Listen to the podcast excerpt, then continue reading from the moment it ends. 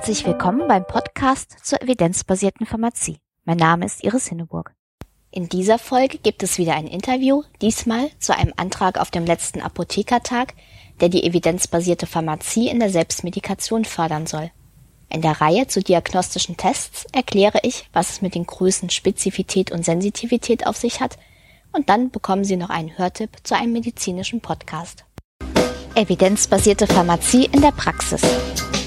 Evidenzbasierte Beratung in der Apotheke, wie kann das überhaupt gehen? Eine wichtige Voraussetzung dafür ist sicherlich, dass die Evidenz zu OTC-Arzneimitteln erst einmal zugänglich und leicht verfügbar ist. Auf dem letzten Apothekertag im Herbst 2014 hat eine Gruppe von Apothekern den Antrag gestellt, dass die ABDA die Evidenz zu wichtigen Mitteln der Selbstmedikation systematisch aufarbeiten lässt, zum Beispiel durch die Arzneimittelkommission der Apotheker, die AMK. Der Antrag wurde von den Delegierten tatsächlich angenommen. Eine der Mitinitiatorinnen dieses Antrags ist Viktoria Mühlbauer, die zum Verein demokratischer Pharmazeutinnen und Pharmazeuten, dem VDPP, gehört. Sie habe ich zu den Hintergründen dieses Antrags und zum Engagement des VDPP für die evidenzbasierte Pharmazie befragt. Viktoria, kannst du vielleicht noch ein bisschen was erzählen? Wie ist es eigentlich zu diesem Antrag gekommen? Also die Selbstmedikation ähm, ist ein Thema, das den VDPP schon sehr lange beschäftigt. Bereits äh, im Jahr 1989, als der VDPP gegründet wurde, wurde, war den Apothekern klar, dass breit angelegte Werbekampagnen oftmals die Beratung in der Apotheke konterkarieren. Also das Thema begleitet den VDPP schon seit Jahrzehnten. Außerdem äh, steht auch natürlich das Wohl des Patienten im Mittelpunkt und daraus resultiert eine enorme Verantwortung der Apotheker, gerade in der Selbstmedikation eine optimale, wissenschaftlich gesicherte Arbeit zu leisten. Und der VDPP hat eben auch immer schon auf diese besondere Verantwortung der Apotheker in der Selbstmedikation hingewiesen. Ähm, seit geraumer Zeit wird ja auch über, sehr viel über die Polypharmazie diskutiert, äh, auch beim, gerade bei der Diskussion um den Medikationsplan äh, spielt diese, immer, diese Diskussion immer wieder rein. Und äh, dadurch kommt natürlich der Beratung in der Selbstmedikation eine noch größere Bedeutung zu. Wer war denn außer dem VDPP noch an diesem Antrag beteiligt? Der, der VDPP selbst hat ja keine Delegierten, die auf den Apothekertag fahren und ähm, hat deshalb mit Apothekerinnen aus Berlin Kontakt aufgenommen. Ähm, und eine davon war Frau Dr. Kemritz. Und die konnten wir nicht nur dafür gewinnen, unseren Antrag zu unterstützen, sondern sie, hat sich dann quasi auch als Hauptantragstellerin ähm, zur Verfügung gestellt und noch viele Unterstützer und Unterstützerinnen rekrutieren können und für den Antrag geworben. Und ihr äh, quasi als Partnerin aus, aus der Praxis, aus der Offizin, ähm, geht es neben den unterstützenden Kolleginnen und Kollegen äh, eben neben der fachlichen Erweiterung unserer Kompetenzen auch vor allem um das zur Verfügung stellen der entsprechenden Daten in einer Form, die eben im Apothekenalltag auch genutzt werden kann. Denn nur wenn wir an diese Daten ohne große Probleme, ohne große Verrenkungen rankommen, äh, hat die Anwendung in der, der evidenzbasierten Pharmazie in der Praxis ja überhaupt eine Chance. Jetzt sagt sich das immer so einfach, die Evidenz muss aufgearbeitet werden. Da steckt ja trotzdem auch eine gewisse methodische Anforderung dahinter. Also man kann ja nicht sagen, es gibt ein Cochrane Review und deswegen empfehle ich das. Was würdest du denn sagen, welche methodischen Voraussetzungen müssten denn für so eine Aufarbeitung überhaupt gelten? Also das ist ganz unerlässlich, dass die äh, methodische Aufarbeitung, ich sag mal, nach harten EBM-Kriterien erfolgt, also methodisch sauber abläuft. Es gibt diese Kriterien ja bereits, also ähm, wird international angewandt, zum Beispiel von der Cochrane Collaboration, vom ICLIC und anderen ähm, HTA-Organisationen. Ähm, also wir müssen als Apotheker die Methodik, nach der wir vorgehen, ja nicht neu erfinden. Ne? Und äh, ich denke, auch wenn wir in der Methodik Zugeständnisse machen, haben wir, haben wir quasi verloren, weil dann verliert zum einen das Projekt seinen Sinn und wir auch unsere Glaubwürdigkeit. Ähm, letztendlich geht es ja auch darum, eventuelle Klagen oder Beschwerden von der Industrieseite äh, abzuwenden oder sich dagegen abzusichern. Und das können wir äh, nur wenn, wenn unsere Methodik einfach sauber und wissenschaftlich fundiert ist. Das heißt, ähm, was wir machen sollten oder worauf wir Wert legen sollten, ist Transparenz. Ähm, ist ganz wichtig, bevor es losgeht mit der Aufarbeitung, sollte sich mal äh, eine Gruppe mit, an Methodikern oder an Leuten, die sich mit evidenzbasierter Medizin und evidenzbasierter Pharmazie auskennen, finden und so eine Art Study Protocol oder sowas erstellen, ne? dass man klar festlegt, nach welchen Kriterien, nach welcher Methodik geht man vor, wie verhält man sich ähm, und das äh, also aufschreibt und veröffentlicht. Nicht, dass zum Schluss an verschiedenen Orten verschiedene Leute was zusammenpuzzeln und äh, nachher ist es alles untereinander nicht vergleichbar. Hm. Und mit harten Kriterien meinst du also zum Beispiel sowas wie eine konsequente Orientierung an patientenrelevanten Endpunkten? Oder? Genau, genau. Das, also das fängt schon an bei der ähm, Vorgehensweise, wie wird die, wie wird systematisch nach Literatur gesucht, was sind die Kriterien für die Studien, die einbezogen werden oder die rausfallen. Natürlich die, die patientenrelevanten Endpunkte sind ganz, ganz entscheidend. Äh, und ich meine, wir müssen ja, wir müssen ja die Evidenz darstellen, die wir zur Verfügung haben. Es wird ja nicht für alles äh, randomisiert kontrollierte Studien geben mit einer großen Stichprobe. Aber dann ist auch ganz klar, wenn es die nicht gibt, was ist die Folge daraus? Was können wir daraus ableiten? Und was können wir dann diesbezüglich sagen? Jetzt hast du ja schon gesagt, es geht auch um die Darstellung. Und ähm, wenn man sozusagen solche Cochrane Reviews und andere Dinge liest, dann ist es ja alles sehr wissenschaftlich fundiert, aber jetzt nicht so richtig handhabbar in der Praxis, stelle ich mir vor. Hast du denn auch mal oder habt ihr auch mal ähm, überlegt, was wäre denn ein praxistaugliches Format, das den äh, Apothekern und Apothekerinnen in der Apotheke tatsächlich auch bei der Beratung der Kunden weiterhilft? Also es gibt ja da zum Beispiel auch ähm, sehr viele Unterschiede, was die Studienlage angeht. Also es gibt welche, da gibt es überhaupt gar keine Studien, dann gibt es keine qualitativ hochwertigen Studien oder dann gibt es zwar gute Studien, aber der Nutzen und Schaden ist sozusagen in einem ungünstigen Verhältnis oder der Effekt, was man wirklich damit, den man wirklich damit erzielen kann, ist sehr klein. Also es ist ja auch sehr, eine sehr komplexe Sache. Wie könnte man das gut darstellen? Also wir haben uns darüber natürlich auch Gedanken gemacht, wie man letztendlich äh, das in die Praxis bringen könnte oder wie man es darstellen könnte.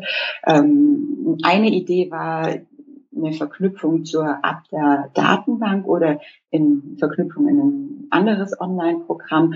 Ähm, zum einen sind, ist es dann für die Kollegen und Kolleginnen in der Office gut erreichbar. Zum anderen ist es auch schnell aktualisierbar, was ja bei Büchern oft einfach viel länger dauert. Ähm, ganz wichtig ist es uns, wir wollen natürlich keine Unterteilung vornehmen in gute und schlechte Präparate und äh, dass man letztendlich nur noch die guten oder die mit dem grünen Punkt oder was auch immer abgeben darf und äh, die schlechten nicht. Wir wollen keine Empfehlung aussprechen, sondern ähm, die Effektgrößen, die Datenlage und so weiter darstellen. Ich meine, wir, wir Pharmazeuten sind schließlich äh, Fachleute, wir sind Naturwissenschaftler und äh, wir brauchen wir brauchen keine Empfehlungen, die können wir nachher selber geben, sondern wir brauchen ein wissenschaftliches Fundament für die Arbeit, die wir Tag für Tag in der Apotheke verrichten. Und die Entscheidung fällt dann nachher mit dem Patienten zusammen. Dadurch ist es aber natürlich auch nicht möglich, das nur ganz knapp darzustellen, also irgendwie Ampelschema oder äh, sonst irgendwie eine, grafische Darstellung, weil auf der kann ich keine Entscheidung mehr treffen. Die, die komprimiert ja zu viele Parameter in sich. Ne? Und deshalb ist es uns wichtig, diesen Spagat zu bewältigen. Es soll auf der einen Seite tauglich sein für den Alltag. Es muss irgendwie der Inhalt schnell erfasst werden können. Andererseits darf der Inhalt auch nicht zu sehr gekürzt werden, ne? dass man auch einzelne äh, Aspekte wie Nebenwirkungen oder spezielle Patientenpopulationen noch ähm, sehr genau äh, quasi gezielt anschauen kann. Ne? Und ähm, klar, es muss auf jeden Fall dargestellt werden, wie die Studienlage ist. Gibt es Studien? Gibt es Studien? Also gibt es ähm, gibt es große Studien oder randomisierte Studien oder Kohortenstudien. Ähm, natürlich muss auch dargestellt werden, wie die Effekte sind. Also verbessert, äh, verkürzt das Präparat den, die Krankheitsdauer um einen halben Tag oder um drei Tage oder lindert es nur die Symptome. All das muss natürlich auch dargestellt werden. Und da muss man einen Kompromiss finden, dass man vielleicht äh, mit einer grafischen Darstellung oder so sehr schnell merkt, gibt es überhaupt irgendwie Studien oder das kann man ja, also diesen, diesen Level of Evidence kann man ja vielleicht sehr gut verkürzen, aber äh, dann die einzelnen Aspekte müssen ein klein bisschen ausführlicher dargestellt werden, dass die Apothekerinnen und Apotheker nachher ähm, darauf basierend den Patienten beraten können. Das heißt aber, also was du so beschreibst, hört sich eher so an, das ist also nicht ein Schema, was ich mir im HV, auf dem HV-Tisch neben die Kasse lege, sondern es ist eher was, ähm, womit ich mich entweder schon im Vorfeld der Beratung beschäftigen muss oder eben, ich sag mal, in der Situation im Beratungszimmer, wo eben auch ein bisschen Zeit ist. Stimmt das? Ich sag mal jein. Ähm, es ist ganz schwierig, dann also einen Spagat zu finden, wie gesagt, zwischen der praxistauglichen äh, kurzen Übersicht, die ich am HV-Tisch habe, wo ich das Wichtigste, Schnellste erfassen kann, das soll es, das soll es natürlich schon sein. Ne? Es soll schon den, die Apotheker in ihrem Alltag begleiten und nicht erst irgendwie umständliche, lange Recherchen benötigen. Aber es darf nicht auf ein Symbol oder auf ein, eine Zahl, einen Buchstaben verkürzt werden, sondern es muss schon ein bisschen Hintergrundinformationen noch bieten, dass ich, dass ich das überhaupt einschätzen kann. Also ich, ich habe ja immer einen individuellen Patienten von mir. Mhm. Bei dem einen ist es jetzt vielleicht wichtiger, dass man die besondere Lebenssituation beachtet, sei es jetzt eine Schwangerschaft oder ein Kind oder was auch immer. Ne?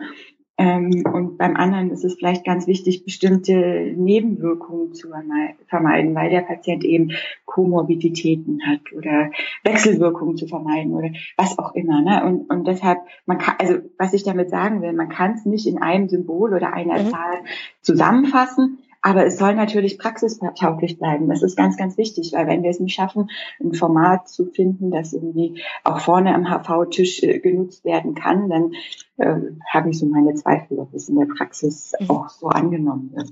Ja, dann sind wir mal gespannt, wie sich das entwickelt.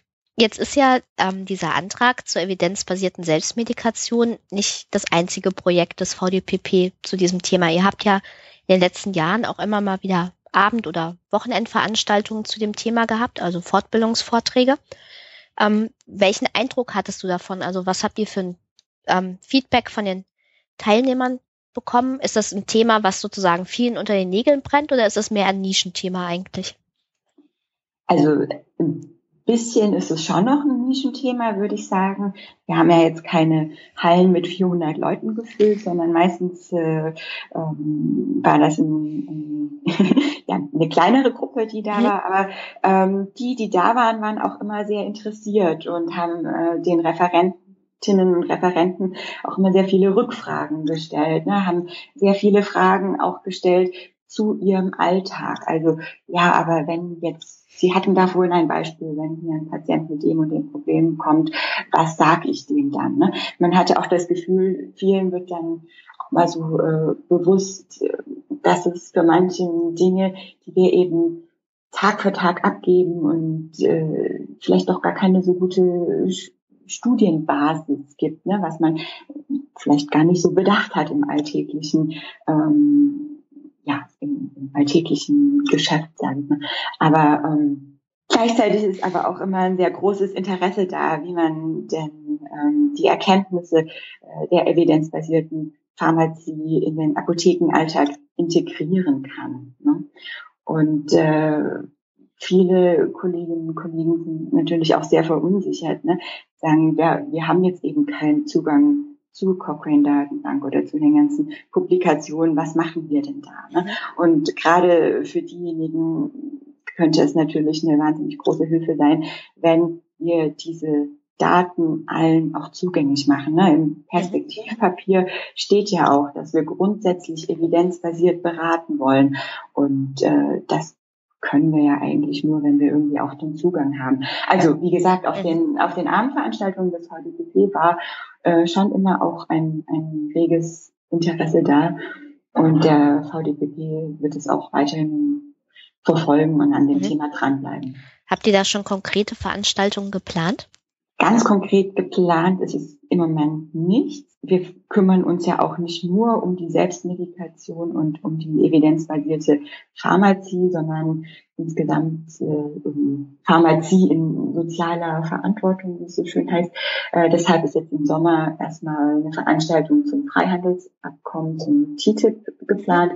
Im Herbst soll es dann aber äh, wieder ein Abendseminar, eine Fortbildungsveranstaltung des VDPTs geben. Das Thema steht noch nicht ganz genau fest, aber es wird wahrscheinlich auch äh, wieder um Werbung, Werbung in der Apotheke gehen und äh, die vielleicht auch unter einem äh, evidenzbasierten äh, Blickwinkel zu betrachten. Wer sich darüber informieren will, kann ja wahrscheinlich einfach euren Newsletter auch abonnieren auf der Internetseite, richtig? Genau, genau. Den Newsletter kann man abonnieren und äh, ja, Veranstaltungen werden auch immer auf unserer Homepage bekannt gegeben. Evidenzbasierte Pharmazie auf den Punkt. In der letzten Folge gab es bereits einen Überblick, mit welchen Fragen man sich beschäftigen muss, um den Nutzen eines diagnostischen Tests kritisch bewerten zu können. Eine dieser Fragen war, ob der Test auch über eine ausreichende diagnostische Richtigkeit verfügt. Dazu gehört also die Frage, ob der Test Erkrankte als solche erkennt und Nichtkranke als gesund. Diese Eigenschaften werden mit den Maßzahlen Sensitivität und Spezifität beschrieben. Was verbirgt sich hinter diesen Angaben? Schauen wir uns zuerst einmal an, welche Möglichkeiten auftreten können, wenn man einen bestimmten Test an einer Bevölkerungsgruppe anwendet, von denen manche an der zu erkennenden Krankheit leiden, andere dagegen nicht. Bei einem diagnostischen Test gibt es in der Regel keine hundertprozentige Genauigkeit. Deshalb können dann vier verschiedene Konstellationen auftreten. Erstens, der Test erkennt die Krankheit bei jemandem, der sie tatsächlich hat. Dann ist das Ergebnis richtig positiv. Oder zweitens, der Test fällt negativ bei jemandem aus, der auch tatsächlich nicht unter dieser Erkrankung leidet. Dann ist das Ergebnis richtig negativ. Drittens kann es auch passieren, dass der Test bei jemandem positiv ausfällt, der aber gar nicht unter der Krankheit leidet. Das bezeichnet man auch als falsch positiv. Viertens ist auch der umgekehrte Fall denkbar. Der Test fällt negativ aus, obwohl die betreffende Person doch an der Erkrankung leidet. Das ist dann ein falsch negatives Ergebnis. Die Ergebnisse dieses Tests in Abhängigkeit vom Krankheitsstatus lassen sich auch in Form einer Vierfeldertafel darstellen. Dabei werden in den Spalten das Vorhanden oder Nicht-Vorhandensein der Erkrankung notiert, in den Reihen, ob der Test positiv oder negativ ausfällt. Die richtig positiven Fälle finden sich dann oben links, also positiver Test bei vorhandener Krankheit, die richtig negativen Fälle unten rechts, also ein negativer Test, wenn keine Krankheit vorliegt. Ein Beispiel für eine solche Vierfeldertafel habe ich in den Shownotes eingestellt.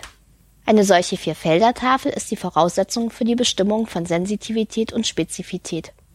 Dabei beschreibt die Sensitivität die Empfindlichkeit des Tests, also die Wahrscheinlichkeit, eine erkrankte Person auch als solche zu erkennen. Die Spezifität ist umgekehrt die Wahrscheinlichkeit, dass der Test eine nicht erkrankte Person auch als solche erkennt. Wie können jetzt Sensitivität und Spezifität aus der Vierfelder-Tafel berechnet werden? Nehmen wir einmal das Beispiel einer Erkrankung, die bei der Hälfte der untersuchten Bevölkerung auftritt und dass 2000 Personen untersucht werden. Dann leiden also 1000 unter der Erkrankung, 1000 aber nicht. Nehmen wir weiterhin an, dass der Test 900 von 1000 Personen zu Recht als krank erkennt und 990 zu Recht als gesund. Zu diesem Beispiel findet sich die Vierfelder-Tafel ebenfalls in den Show Notes. Die Sensitivität des Tests berechnet sich als die Anzahl der richtig positiv erkannten Kranken von allen Kranken. Damit liegt also die Sensitivität bei 900 von 1000 oder 90 Prozent. In 90 Prozent aller Fälle erkennt der Test also einen Kranken auch wirklich als krank. Für die Berechnung der Spezifität teilen wir die Anzahl der richtig als gesund erkannten durch die Anzahl aller Gesunden. Die Spezifität liegt also bei 990 von 1000 oder 99 Prozent. In 99 Prozent der Fälle erkennt der Test also einen Gesunden auch wirklich als gesund. Dieses Beispiel zeigt auch sehr schön, dass sich die Zahlen von 90 und 99 Prozent zwar sehr gut anhören, aber dennoch gibt es auch bei diesen hohen Zahlenwerten für Sensitivität und Spezifität eine Reihe von Menschen, die der Test falsch klassifiziert, nämlich 100 von 1000 Gesunden und 10 von 1000 Kranken. Damit ist auch leicht einsichtig, dass die Anzahl der falsch klassifizierten steigt, je mehr Menschen man untersucht. Jetzt wäre es natürlich schön, wenn man sowohl Sensitivität als auch Spezifität eines Tests so, so erhöhen könnte, dass der Anteil der falsch klassifizierten sehr niedrig ist.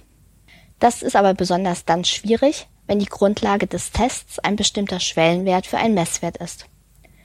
Ein Beispiel ist also der Blutzuckerwert im nüchternen Zustand oder nach einer Mahlzeit als Grundlage für die Entscheidung, ob ein Mensch an Diabetes mellitus erkrankt ist oder nicht.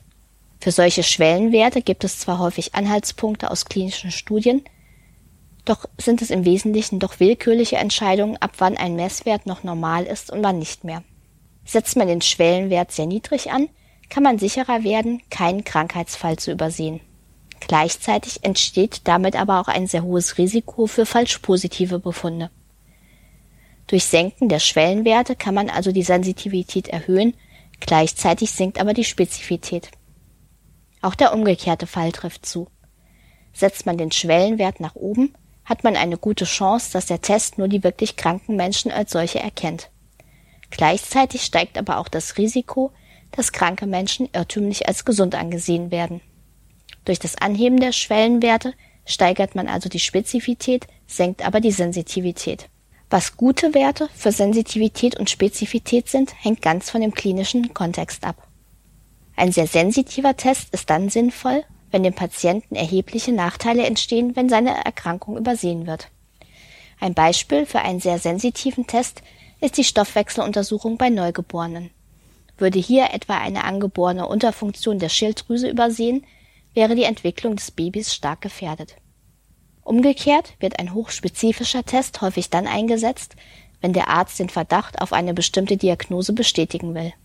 Denn ein hochspezifischer Test führt nur sehr selten zu falsch positiven Befunden. Hochspezifische Tests sind etwa dann sinnvoll, wenn dem Patienten Nachteile durch eine falsch positive Diagnose entstehen würden. Illustrieren lässt sich das auch am Beispiel der HIV-Diagnostik, die in zwei Schritten durchgeführt wird. Der erste Schritt besteht aus einem Antikörpersuchtest, der eine hohe Sensitivität aufweist. Damit soll gewährleistet werden, dass keine HIV-Infektion übersehen wird. Fällt dieser Test negativ aus, kann man sich also ziemlich sicher sein, dass keine HIV-Infektion vorliegt. Die positiv Getesteten werden einem zweiten Test unterzogen, der sehr spezifisch ist. Fällt dieser Test positiv aus, kann man sich ziemlich sicher sein, dass es sich nicht um ein falsch positives Ergebnis handelt.